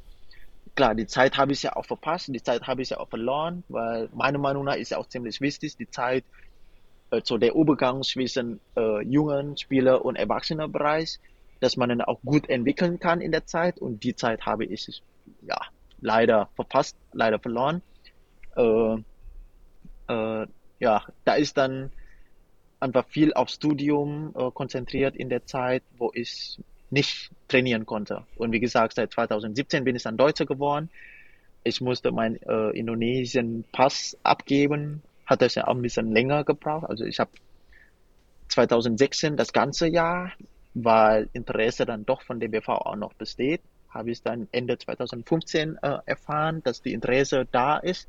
Aber ich brauche trotzdem dann auch mal Zeit, um dann, weil mein Pass einfach so abzugeben, ist ja auch nicht einfach so, okay, auf heute auf morgen. Ich muss dann auch überlegen, okay, das ist ja immerhin mein Heimatland. Also ist dann, es ist einfach so. Äh, da muss ich einfach überlegen. Von Deutschland Seite, die haben mir gesagt, ja, ich darf äh, zwei Pässe behalten, aber von indonesischer Seite ist es nicht erlaubt. Das heißt, ich muss abgeben oder ich behalte meinen indonesischen Pass. Es hat dann auch allgemein, also knapp ein Jahr dann auch gedauert, bis ich dann auch gesagt habe, okay, äh, ich entscheide mich für Deutschland und mein indonesischer Pass gebe ich ab. Äh, und ja, 2017 im März bin ich Deutscher geworden, äh, bin ich dann in Nationalmannschaft äh, gekommen. Seitdem dann bis jetzt, ja, eigentlich eher viel Fokus auf Badminton und Studium als nebenbei. So, nach dem Motto, ja. Und inzwischen auch Frau und Kind. Also voll angekommen in Deutschland mittlerweile. ja, das gehört auch dazu. Ja. Okay, ich würde mal kurz zu den, ich habe ein paar, wie gesagt, kleine Quizfragen vorbereitet. Ähm, vielleicht weißt du die, also Sachen über dich, Jones. Äh, Kai kann mal ein bisschen miträtseln. Vielleicht weißt du sowieso alle Antworten über dich selber. Ich bin mal gespannt. Frage Nummer eins. Ähm, wie viele Turniersiege auf internationaler Ebene im Erwachsenenbereich hast du denn bisher? Boah. Ist ja sowohl im Doppel als auch im Mixed erfolgreich gewesen schon. Vor kurzem erst in der Ukraine, jetzt mit Linda Efler, der erste gemeinsame Turniersieg. Wie viele Titel hast du schon gesammelt?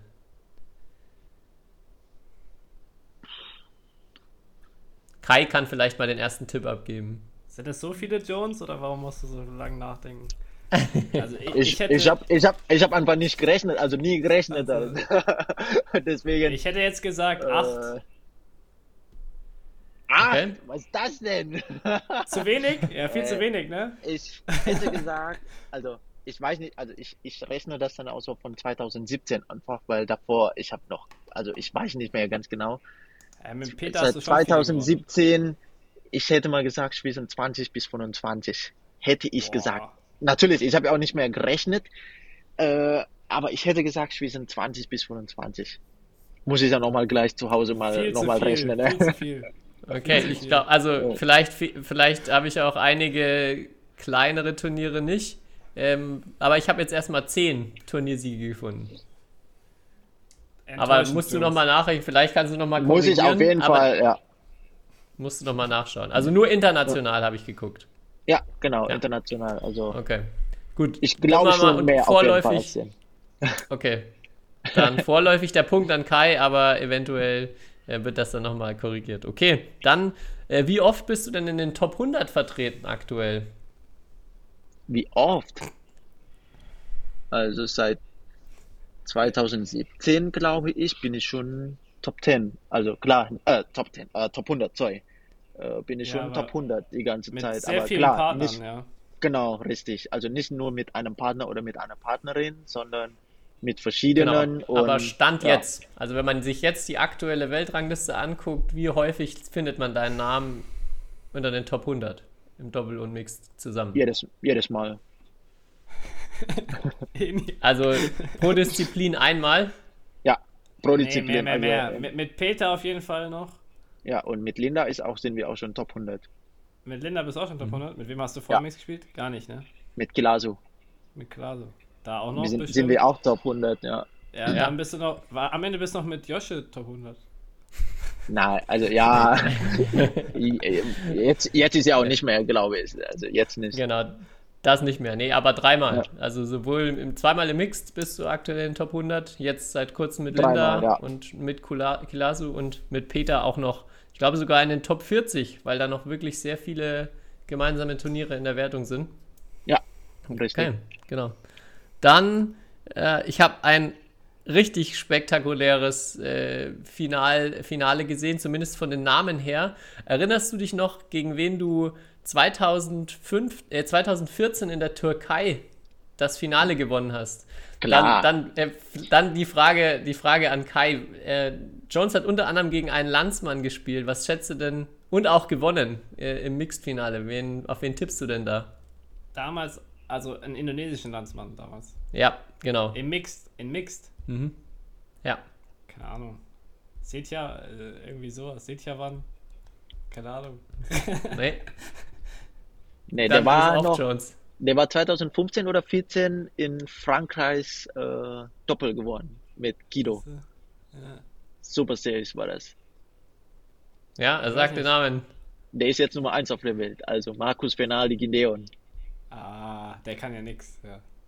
Und das, und das was es, finde ich, noch Der hat- spektakulärer macht, ist die, die Partnerin, mit der er gespielt hat. Ja, Gabriela Stoeva. Was? Ganz genau. Der hat mit Stoeva gespielt? Ja. Ja. Aber haben das fand ich gespielt. ein sehr cooles meine Spiel. Schwester Du mit deiner. Schwester, Ja. Und, Finalsieg äh, gegen Gideon Stoiber. Genau, und der Coach war Fabian Roth. Ja, Das war Genau. wirklich ein, ein richtiges Ensemble dann auf dem Feld Ja. in der Türkei. Cool, ja, das, das ist für mich rausgestochen. Ja, richtig. Okay. Was ist denn dein, na, laut Tournament Software stellen wir auch gerne die Frage, der meistgefürchtete Gegner, gegen den du die schlechteste Bilanz hast, Jones? Gegen die schlechteste Bilanz. Außer gegen mich im Oh. Box, das zählt nicht. Da habe ich sogar bessere Bilanz. äh, boah, ich, es konnte Matthias Bo sein. Oder Markus Ellis. Kann auch sein. Äh, ich glaube, es kann auch Markus Ellis, ja. Ich glaube, gegen ihn habe ich im Doppel ein paar Mal, im Mix auch ein paar Mal und leider immer verloren. Äh, letztes Jahr äh, Viertelfinale EM Oh. konnte anders gewesen sein. Zwei- 2018 im dritten Satz im Viertelfinale äh, und dann Richtung Verlängerung. Und dann bei der Verlängerung äh, habe ich äh, äh, Muskelfaserriss in meiner Wade geholt. Also das war Albtraum. Ja, und Ja. die Ballwechsel dann auch in der Verlängerung haben wir auch im Podcast, ich erinnere mich noch dran, dann nochmal Ja. gesprochen. Das war ja herzzerreißend, das Viertelfinale. Ja, Ja, du hast vollkommen war- recht. Das war echt richtig. Markus, Ja, das tat echt richtig weh. ja, Ja. das kann, konnten wir uns sehr gut vorstellen. Ja, Markus ist tatsächlich 0 zu 9, also das ist dein, Ja. dein absoluter Angstgegner. Matthias Bo ist auch mit dabei, aber da hast du nur viermal verloren. Ja, ja, stimmt. Ja, Markus Ellis, dann ist es richtig. So, und dann letzte Frage. Wer, wer von euch liegt aktuell höher in der Weltrangliste? Kai im Herreneinzel oder du mit Linda im Mixed? Ich glaube Kai im Herrn Einzel. Aber bald vielleicht nicht mehr. ja gut, also Linda und ich haben ja bis jetzt erst fünf Turniere gespielt. Von daher ist es Ich ja habe auch schwierig. hab erst drei Turniere gespielt, glaube ich, im letzten Jahr. ja, aber du hast ja auch noch Wertung von 2019 auch noch. Ja, das stimmt. Deswegen, also ich glaube eh jetzt noch Kai. Also noch. Noch, ja. Wenn, dann noch. Okay. Kai, du bist auch selbstbewusst. Ja, noch, noch äh, drei Wochen lang oder so, bis, jo bis Jones in Uganda den Titel holt. Ah nee, da spielt kein Mix. Nee, Uganda spielen wir kein Mix leider. Ja. Ja, Aber Genau, German ja. Open All England, dann ja, ja. Ja, aber auch das richtig. Kai aktuell noch vorne. Gut 20 Plätze. Aber So. ja, mal schauen, wie sich das entwickelt. ja, ich ähm, habe noch ein paar, paar Sachen so generell zum, zum Thema äh, Training jetzt in Deutschland. Vielleicht auch der Vergleich zu, zu dem, was du in Indonesien erlebt hast. Sind es da auch Dinge, die dir besonders auffallen? Vielleicht auch ein, einer der Hintergründe, ihr habt ja unfassbar viele äh, Weltklasse-Paarungen im Herrendoppel, vor allem in den letzten Jahren aus Indonesien. Ähm, und ich denke auch, was so in Indonesien auffällt, dass die Spieler super kreativ sind, erstmal sehr, sehr gut auch von den, von den Racket-Skills. Ähm, fallen dir auch da Trainingsunterschiede erstmal auf oder irgendwie ein Grund, Ja. warum das so sein könnte? Ja, die Trainingszeit ist auch selbst total anders. Als ich junger Spieler war, da war dann auch noch so, theoretisch musste ich ja auch noch in die Schule gehen. Aber die Schule hat dann auch so, äh, arbeitet zusammen mit unserem Verein, mit Jarum. Das heißt dann, ich mache dann so Homeschooling. Ich bekomme dann die ganze Material, äh, äh, ja, was ist denn, per Post zugeschickt oder äh, einfach dann zu meinem Internat äh, zugeschickt.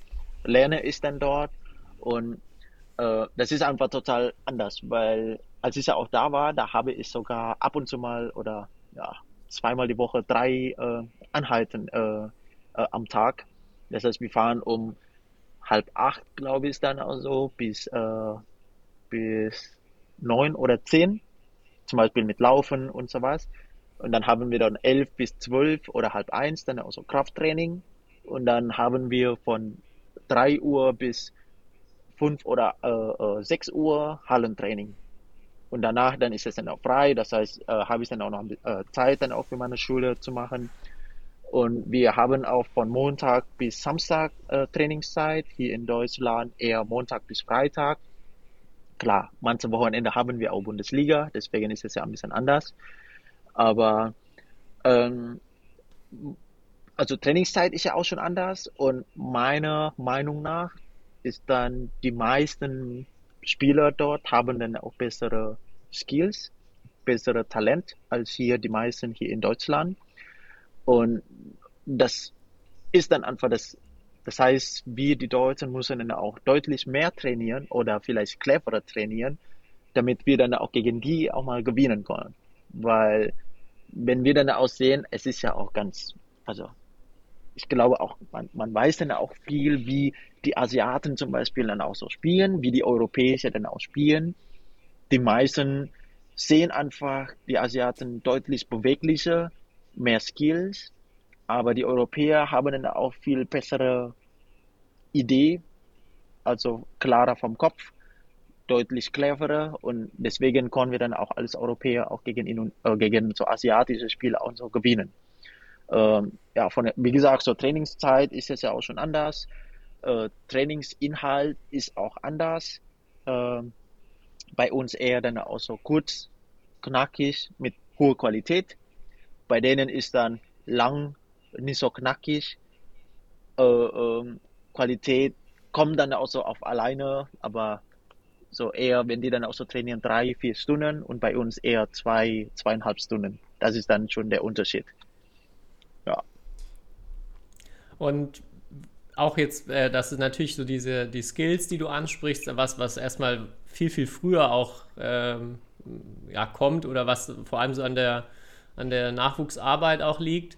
Ähm, vielleicht da auch so ein Tipp, ich weiß nicht, ob ich das schon mal angesprochen habe, aber findet auf YouTube die U11 indonesischen Meisterschaften und das ist wirklich unfassbar beeindruckend, was die U11-Spieler da schon in jedem Spiel, was man da sieht, für Skills, sowohl Lauftechnik als auch Schlagtechnik haben. Äh, kann man mal suchen, äh, wirklich, wirklich beeindruckend.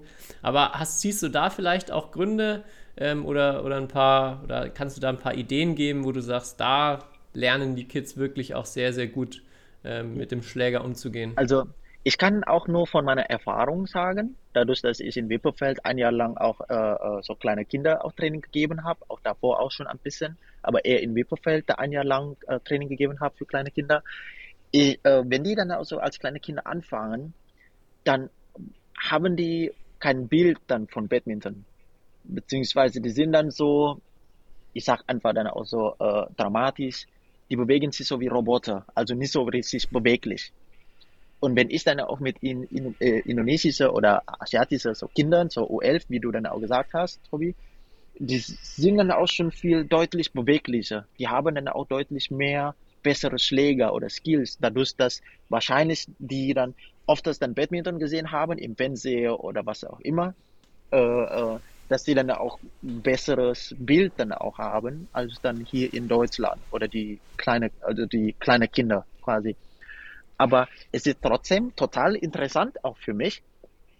Wenn ich so sehe, wenn wir dann auch so Freizeit haben, dann spiele ich dann auch mit den Kindern, zum Beispiel so kleine Kinder, dann auch so Fußball. Wie beweglich die da dann auch sind, wie viel Talent die dann so kleine Kinder haben, wo ich im Nachhinein denke, äh, ich glaube, ihr spielt dann einfach alleine ohne mich, weil es wäre sonst dann auch für mich total peinlich, weil die spielen so gut und ich spiele so wie Roboter, so nach dem Motto. Und wie ich dann auch so sehe, die in Indonesien, die dann auch so kleine Kinder, die spielen auch nicht so guter Fußball. Also auch so nach dem Motto, dort spielen die dann auch Fußball, so wie Roboter, so nach dem Motto. Und das ist so genau Unterschied. Also ich weiß nicht genau, ob das dann auch so an Gen irgendwie so liegt oder an, an Talent irgendwie so liegt. Also das, das würde ich mich auch total interessant. Aber es ist einfach so, so Fußball hier als kleine Kinder, die können auch schon richtig beweglich auch laufen, zickzack, links, rechts, ohne Probleme. Und Indonesien genau umgekehrt. Und bei uns in Indonesien, so U11-Kinder, die können auch schon links, rechts auch gut bewegen. Von der äh, Bewegung her, von der Schlagqualität, von der Schlagbewegung, Beweglichkeit ist total anders als hier in Deutschland. Ja, also ich weiß 100% nicht genau, woran das dann auch liegt. Wahrscheinlich, weil in Indonesien dann auch viel Badminton übertragen wurde oder wird. Und deswegen sehen die kleinen Kinder auch selbst, wie man Badminton spielt. Und das ist dann hier in Deutschland nicht in dem Fall.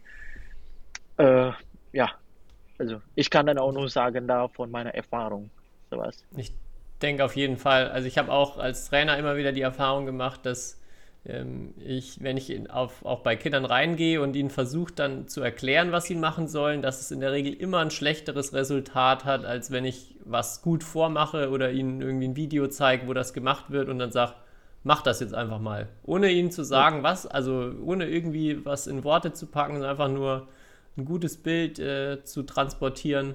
Und ja, in vielen Fällen kommt dann auch viel, viel Besseres dabei raus und nicht eben der Roboter, den du gerade ansprichst. Das ist äh, ja. super ja. Wort, ja. Ähm, ja. Da habe ich auch noch eine coole Geschichte. Das hatte uns Jakob Uhlenschläger erzählt, der ähm, ja auch mal euer Nationaltrainer war in Saarbrücken.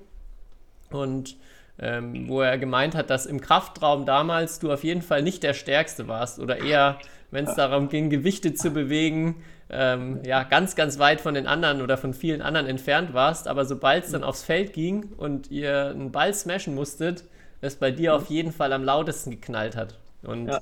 er dann auch dich oder generell auch viele Indonesier so als Beispiele dafür gebracht hat, wie, ja, wie flüssig, wie geschmeidig die Bewegungen aufeinander abgestimmt sind und wie dann eben auch da die Power am Ende aus der Technik und gar nicht unbedingt aus der Kraft rauskommt. Das passt ja. auch ganz gut so, zu dem Roboter. Ja, das, das finde ich auch total interessant, auch so also bis jetzt. äh, als ich auch noch, also zurück dann erstmal ganz am Anfang, als ich ja auch noch Training gegeben habe in Wipofeld, das war 2012, 2013, da haben wir auch noch so ein paar Stabi-Übungen auch so gezeigt von äh, Jens, also Marc Bruder. Der hat dann auch so gezeigt ein paar Stabi-Übungen und die kleinen Kinder waren dann auch deutlich besser als ich. und das, das, das habe ich mir auch gedacht, was, was trainieren wir denn hier eigentlich? Das kann doch nicht sein, dass ich ja auch so, so schlecht bin im Verhältnis mit so U15 da. Also das war da auch schon, wo ich denke, das stimmt hier irgendwie gar nicht. Ne? Und dann, ja, äh, kommen dann auch zurück, dann auch hier äh, in der Zeit, wo Jakob äh, äh, Ollenschläger hier war. Da war ich dann auch noch mit Olli auf jeden Fall als äh, äh, Athletiktrainer. Wir haben auch jeder Dienstags morgen und Donnerstags morgen auch Stabi anhalten da war ich einfach wirklich der Schlechteste. Auch Krafttraining, da war ich einfach der Schlechteste. Ich kann auch nicht so gut Kniebeugen machen oder Kniebeugen äh, oben. Also da bin ich echt richtig.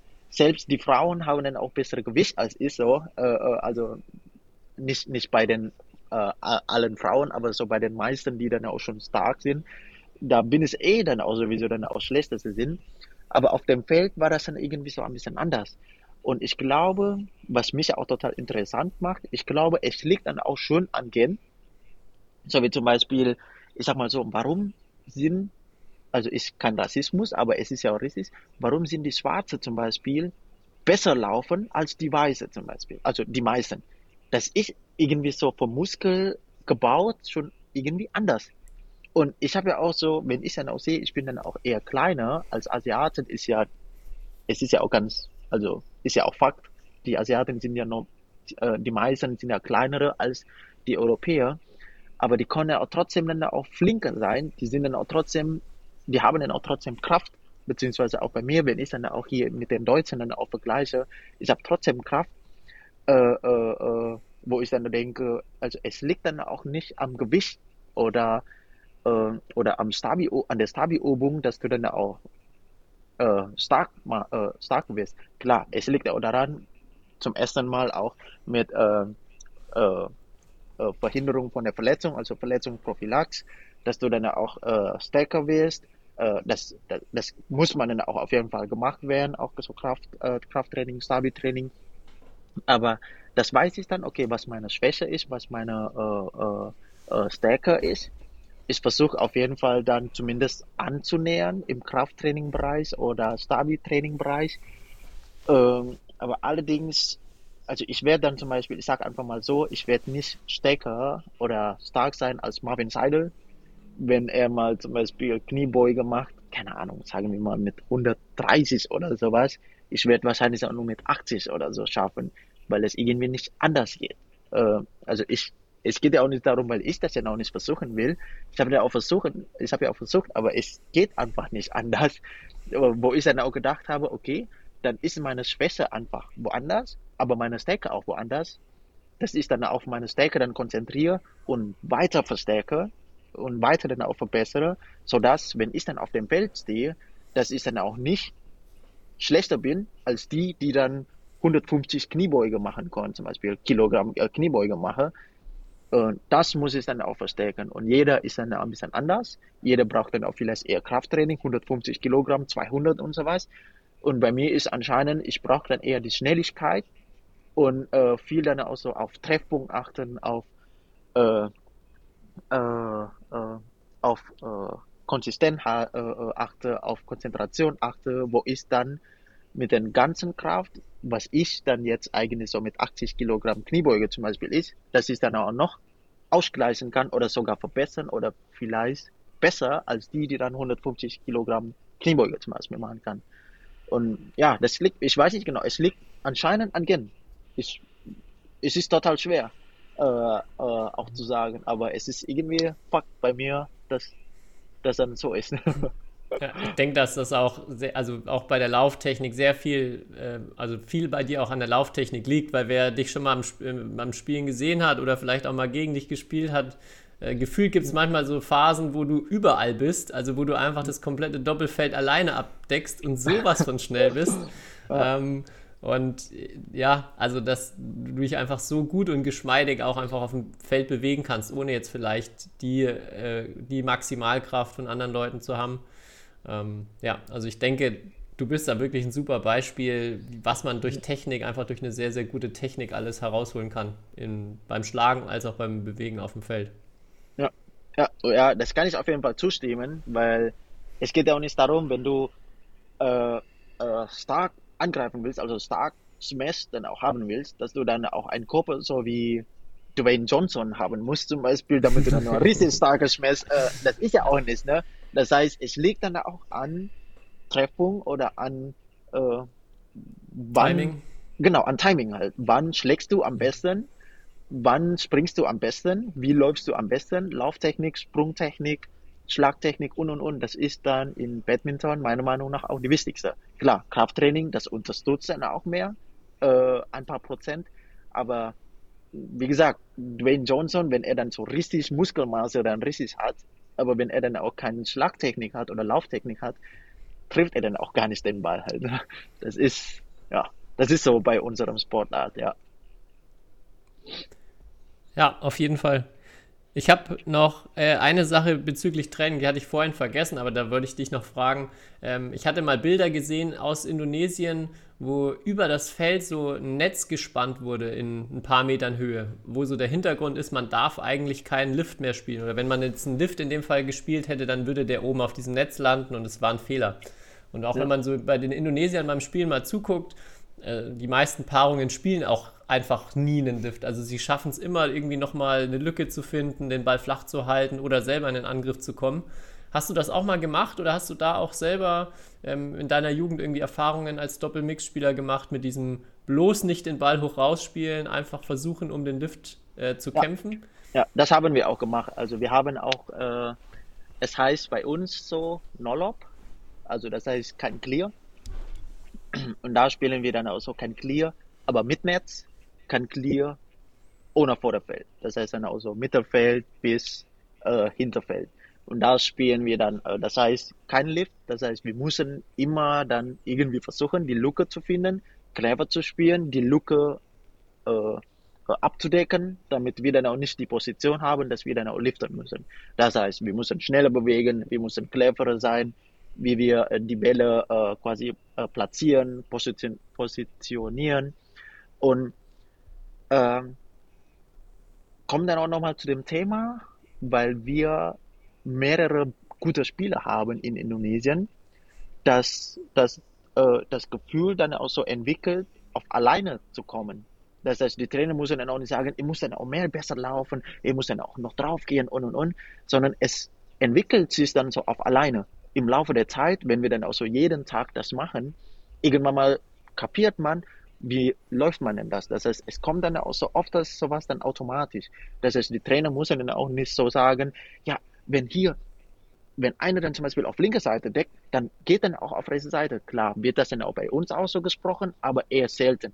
Weil da kommen wir dann auch immer dann auch vom Gefühl, äh, äh, ja, das müssen wir dann auch so machen vielleicht heute dann auch passt dann auch nicht oder klappt das dann auch nicht, aber dann morgen wissen wir dann, was wir auch so machen müssen.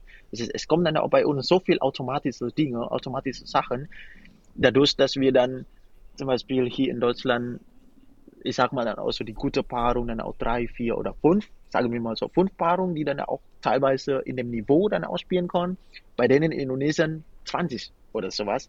Das heißt, bei jeder Einheit wenn du auch nicht mit eins oder zwei dann auch zum Beispiel trainierst, du trainierst dann auch mit die Nummer vier, fünf Indonesien, du hast trotzdem immer noch diese Qualität, wo du dann auch immer automatisch dann immer, ja, zu, zu dem Gedanken dann auch ist. Wenn wir bei uns zum Beispiel die Nummer eins, Nummer zwei oder Nummer drei dann auch die deutsche Paarung sind und die Nummer drei dann in einem Turnier, auf einem Turnier oder Nummer eins auf dem Turnier oder der eine ist dann ein bisschen verletzt und und und, dann ist die Qualität ist dann auch schon ein bisschen runtergegangen.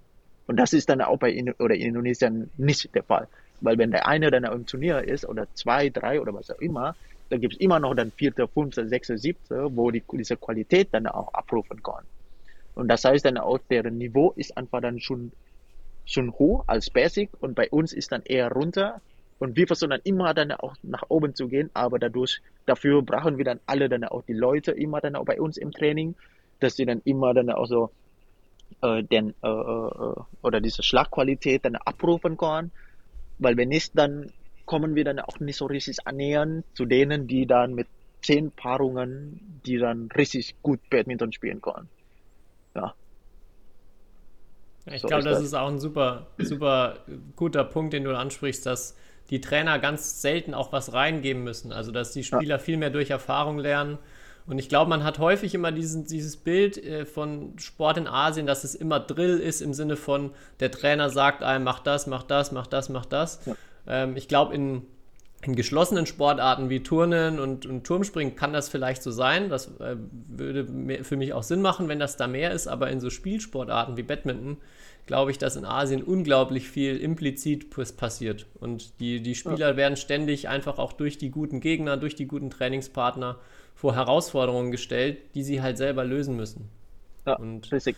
äh, ja, die, die Kinder auch im Kindertraining selber manchmal herausfinden müssen, wie, wie muss ich denn jetzt hier den Ball spielen, damit er hinterfliegt oder was muss ich denn machen, um den Ball dahin platzieren zu können und nicht die ganze Zeit immer ein Trainer daneben steht und sagt, ja, jetzt tu mal hier dein Handgelenk und deine Finger und das und das und das.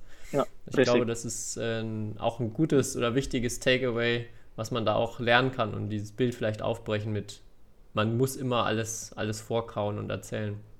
Ja, richtig. Ja, das ist dann bei uns meiner Meinung nach eine einzige Lösung oder eine einzige Möglichkeit, darauf alles dann auch zu achten, damit wir dann zu den asiatischen Bereich dann einfach annähern zu können. Äh, wenn wir dann auch so wie die anderen Asiatinnen auch so machen, dann haben wir wenig Chance. Wenn die dann auch so sa- gesagt bekommen, okay, im ersten Satz haben die verloren, im zweiten Satz werden die dann auch gesagt, ihr müsst einfach nur härter spielen, ihr müsst dann auch nur einfach schneller spielen. Und das ist dann einfach bei uns dann ein bisschen anders. Wir haben auch erst gesagt, verloren, okay, was müssen wir denn jetzt verbessern? Warum haben wir so verloren? Und ist dann so, m, ihr müsst einfach nur härter spielen, ihr müsst dann auch nur schneller spielen. so nach dem Motto, also so ein kleines Beispiel ist sowas, ne? Ähm, ja, das ist dann, weil, ja, sonst kommen wir also als Europäer äh, schwierig äh, äh, gegen so Asiaten dann auch zu spielen oder zu konkurrieren. Ja.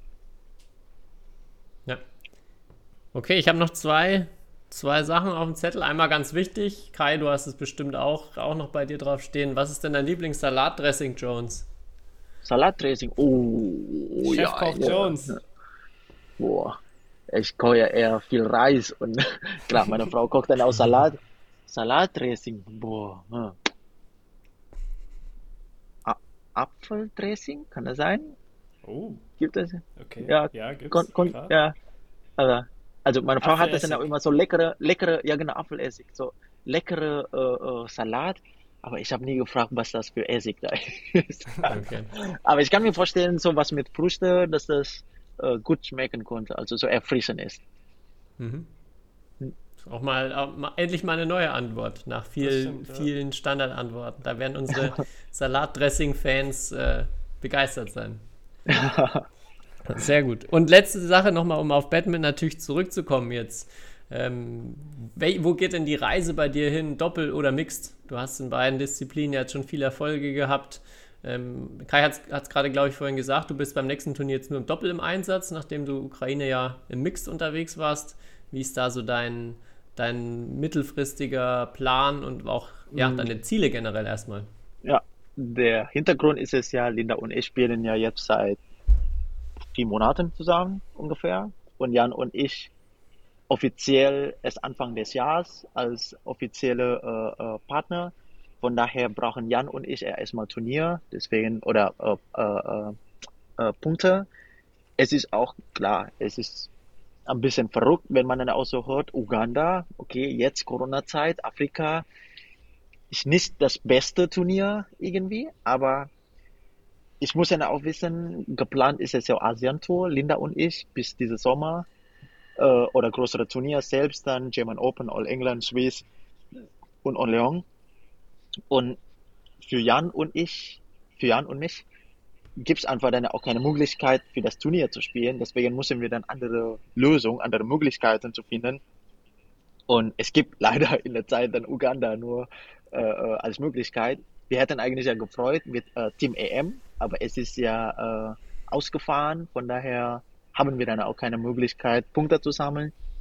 Und äh, ja, mein Ziel ist es auf jeden Fall, äh, in beide Disziplinen äh, so Richtung Top 50. Es ist jetzt ein bisschen schwierig zu sagen, weil es gibt noch viele Paarungen, die dann noch von 2019 so viele Punkte eingesammelt sind. Das heißt, wenn wir auch so sehen, selbst schon Top 50, die haben schon richtig hohe Werte. Äh, das war dann auch nicht der Fall früher. Deswegen, ich kann jetzt dann auch nicht sagen, klar, mein personelles Ziel, irgendwann mal will ich auf jeden Fall Top 10 sein. Äh, äh, Olympia-Qualifikation würde ich auf jeden Fall mitmachen. Es ist natürlich sehr schwer, da Marc, äh, Marvin ja vor uns sind und die haben auch gute Platzierung momentan. Marc und Isabel, das heißt für Linda und für mich und für Jan und für mich ist es nicht, oder ist es sehr schwer auf jeden Fall. Aber äh, ich bin trotzdem dann äh, pessimistisch, weil ich weiß dann auch, was ich kann, was meine Stärke ist, was ich als Badminton-Spieler liefern kann. Ich bin trotzdem pessimistisch, dass es dann auch noch Konkurrenz sein kann für die. Optimistisch. Ähm, oder ja, optimistisch, ja, das ist dann genau, ja, optimistisch, ja, pessimistisch sind genau umgekehrt, ja, optimistisch.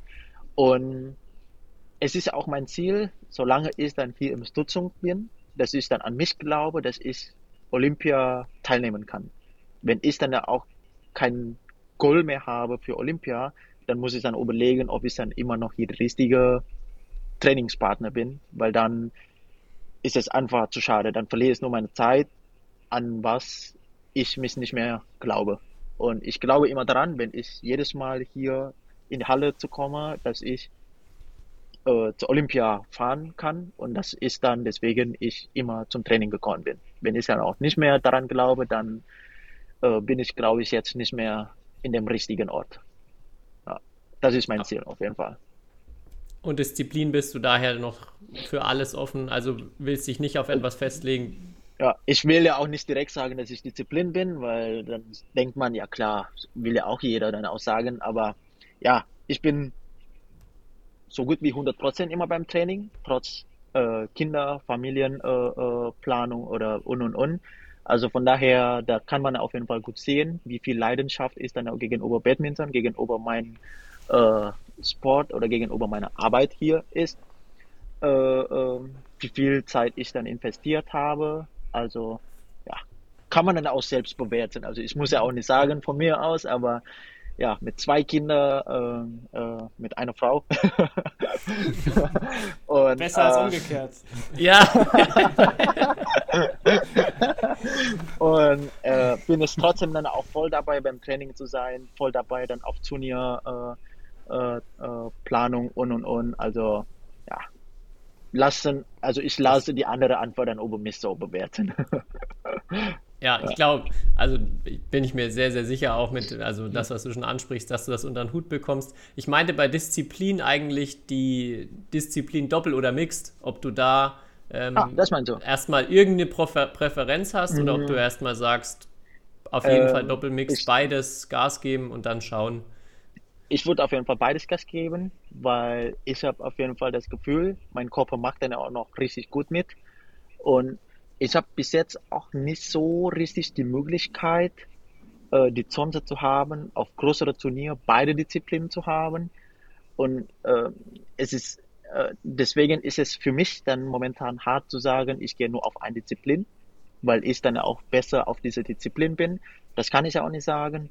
Und deswegen will ich auf jeden Fall erstmal auf äh, beide Disziplinen äh, äh, gehen ob es dann auch später irgendwann mal dann äh, mehr oder ob ich dann auch später merke, okay, das macht dann auch mehr Sinn, das zu gehen oder das zu gehen. Das wird sich dann auch noch später zeigen, aber in der Zeit freue ich mich darauf, dass ich zwei Disziplinen eigentlich spielen äh, kann mit meiner äh, Partnerin, mit meinem Partner, was ich mir vorstellen kann, mit dem, mit der ich spielen kann. Ja. Alles klar. Dann Blick zu Kai. Habe ich noch was vergessen an, an wichtigen Fragen? Ich glaube nicht. Nee. Sehr gut. Ich glaube, äh, warum Jones und ich uns bei der Jugend-WM in Anführungszeichen kennengelernt haben, müssen wir irgendwann mal anders erzählen. Weil ich weiß auch nicht, ob, ob das alles so, so legal ist, äh, was da alles passiert ist. Oh, jetzt, Ah, gut, jetzt hört, also, hört ihr mit äh, so einem Cliffhanger können wir doch nicht aufhören jetzt. Ja, meinst du, ich kann das erzählen? Ja, ich glaube, ich kann. Also, äh, nein, so spektakulär ist es auch nicht. Aber ähm, in Dortmund gab es ja damals einen indonesischen, indonesischen oder gibt es immer noch einen indonesischen Trainer, Gunawan Santoso, Ja. eine absolute Legende. Ähm, und wie das ja so ist, ähm, da werden manchmal irgendwelche halt Sachen mitgenommen, äh, die dann sozusagen durch Kontakte, weil ich habe das Gefühl, auch jeder, also die indonesische Batman-Familie kennt sich untereinander extrem gut.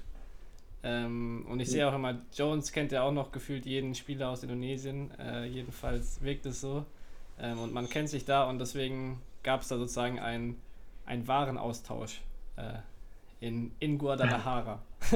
Guadalajara, Mexiko. genau. Ah, ja, also. das ist alles. Und ich muss dazu sagen, da habe ich Jones das erste Mal gesehen, wirklich, im Teamwettbewerb Halbfinale Indonesien gegen China, U19 WM. Ja. Und ich dachte mir nach dem ersten Satz im Mixed, also Mixed ist ja dann immer erstes Spiel. Äh, Jones hat Mixed gespielt, ähm, mit wem, keine Ahnung, gegen wen, keine Ahnung. Aber er war so gut im ersten Satz. Äh, und da, da da dachten wir alle so, boah, das ist ja der krasseste Spieler überhaupt, der macht ja hier die Chinesen so platt. Und im zweiten und dritten Satz war er dann menschlich und hat dann verloren, aber trotzdem, da hat er auf jeden Fall äh, sehr, sehr Eindruck hinterlassen. Äh, weil, weil, weil das erste Mal, wo ich Jones gesehen habe, ja. Deswegen. Und wir Ja. wären fast äh, Teamkollegen geworden, aber es gibt ja. Ja. die Regel, dass sozusagen, weil seine Schwester hat ja in Dortmund gespielt damals, äh, aber man darf ja nicht zwei Nicht-EU-Spieler in einem Team haben. Deswegen ist das eigentlich der einzige Grund, warum Jones und ich Ja. kein, keine Teamkollegen sind, Mannschaftskollege. weil wir- Ja. Und jetzt ist er halt in Ja. Wipperfeld gelandet. Hm, ja. Ja, Jetzt ja richtig. kein Problem mehr mit der EU-Regelung. Ja, richtig. Ja, Jetzt wäre es kein Problem, aber jetzt ist er leider mit dem Herzen in Wipperfeld. ja, vielleicht dann überlegt er auch Kai dann vielleicht. Ja. Ja, das war das. Ja, ich kann auch schon sagen, also gegen Chinesen, das war Pao Yixin und Liu Cheng. Ja, die war nicht schlecht, ne? Und die waren nicht schlecht. Und äh, die dann in, in den nächsten zwei oder drei Jahren Top 5 auf der Welt sind. Und ich, ja, keine Ahnung, wo war Einsatz ich denn leider. Ja. Ja, das Ja. war das. Nee. Cool. Ja, dann ähm, drücken wir dir ganz fest die Daumen und hoffen, dass du auch ähm, ja, für viel, viel Begeisterung und Euphorie in, in Zukunft für ja, das deutsche Team sorgen wirst und auch äh, ganz, ganz viel Erfolg bei deinen Zielen im Doppel, im Mixed, ähm, auch Richtung Paris 2024. Ähm, ja, vielen, vielen Dank, dass du da warst, Jones. Es war super Danke auch. spannend, auch vor allem die, die Einblicke nach Indonesien. Oh, ein, jetzt, ich habe gesehen, eine Sache habe ich doch noch vergessen und zwar ähm, eine super Geschichte. Weißt du noch, was die Indonesierinnen für ihren Olympiasieg bekommen haben? Ich weiß nur, da war irgendwie eine ganz wilde Aufzählung, Ja, was es da als Prämie gab. Zwei Ja, Kühe. also es ist schon, schon richtig viel Geld auf jeden Fall. Und ich habe das Gefühl, jeden Tag haben die irgendetwas von irgendwelchen Sponsoren. Die bekommen eine Wohnung, eine Luxuswohnung irgendwie so pro Person bekommen. Die haben dann von der Verein dann auch noch so, also ich weiß nicht mehr so ganz genau. Ich hatte das mal im Kopf, äh, wie viel die da äh, Prämie bekommen. Meines Wissens war 200 oder 300.000 äh, pro Person von dem Land. Äh, Und ich glaube auch, das, was Kai gerade sagte, Kühe oder war nicht noch irgendwie eine Restaurantfiliale Ja, oder Restaurant- sowas? ja, dabei? die haben, die haben so eine, genau so ein Restaurant, eine Filiale, ähm, äh, dass die dann auch betreiben dürfen und äh, wie gesagt, so Luxuswohnungen, irgendwelche Uhren, so Luxusuhren, äh, Klamotten, also nochmal von der Verein, dann auch noch irgendwelche Prämie und, und, und. Also es ist, es fließt unglaublich viel Menge an Geld. Zumindest dann auch vielleicht nicht nur Bargeld oder nicht nur Geld, sondern an, an Ware, was ja zum Beispiel hier Wohnung, Luxuswohnung, Luxusuhren und und und. Werbung haben die dann auch dann auch unglaublich viel. Ja, also mit so 200.000 Euro sowas, also Siegprämie, Olympiasiegerin, da kann man hier in Deutschland einfach nicht vergleichen. Auf anderer Seite kann ich es natürlich vergessen, äh, äh, verstehen. In Indonesien ist ja, wie viele Medaillen gibt es denn da in Indonesien? Goldmedaille, vielleicht zwei, drei. in Deutschland hier ist ja deutlich mehr als zwei, drei. Also bestimmt, weiß ich genau wie viel, letztes Mal 10, 15 oder so was. Und wenn jeder hier in Deutschland 200.000, 300.000 Euro bekommen sollte, dann ist das Land schon pleite, ne? also schon. Aber klar, auf anderer Seite ist es einfach für mich, ich kann auch nicht so 100% verstehen, als Olympiasieger oder Siegerin, so, ich weiß nicht genau, meines Wissens 20.000 Euro, 30.000, ich weiß nicht genau, das ist auch trotzdem viel zu wenig. Weil bei uns. Ja. als, als die meisten Sportler, Olympia ist dann der höchste Punkt von, von der Karriere. Und wenn man dann auch 20.000 bekommt, dann so gut wie, wenn ich ja auch schon richtig gut bin, dann spiele ich ja auch lieber, sage ich einfach mal, Indonesia 1000, wo ich dann auch von Prämiengeld auch schon 30.000 oder so selbst dann auch bekomme. Und dann bekomme ich auch noch von Prämie und und und. Also so, wenn wir dann auch so finanziell betrachten, zum Beispiel, ist dann diese 20.000 Euro für Spitzensportler, die dann richtig vier Jahre lang hart gearbeitet haben für diese äh, Traum, ist viel zu wenig. Auf jeden äh, Fall, ja. Meine, Vielleicht meine können wir Meinung da ja, vielleicht können wir jetzt ja, wenn wir ähm, auch sehr Batman-begeisterte Hörer haben, die vielleicht ja irgendwie eine Firma haben oder vielleicht auch einer, der einen Bauernhof hat und der sagt, wenn mal jemand hier in Deutschland einen Olympiasieg holt, dann lege ich noch zwei Kühe und ein Schaf und eine Ziege oben drauf.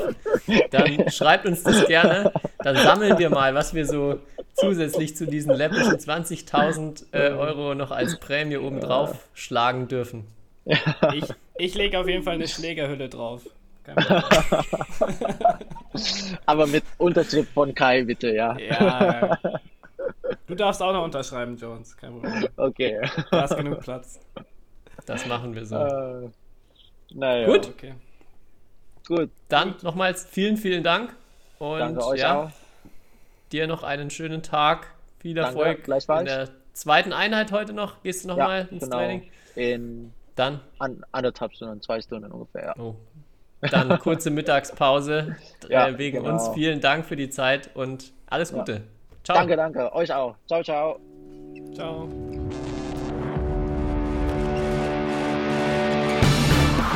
History is made. Lin Dan has done it again. Malaysia's hearts are broken. What a smash! How on earth did he get that back?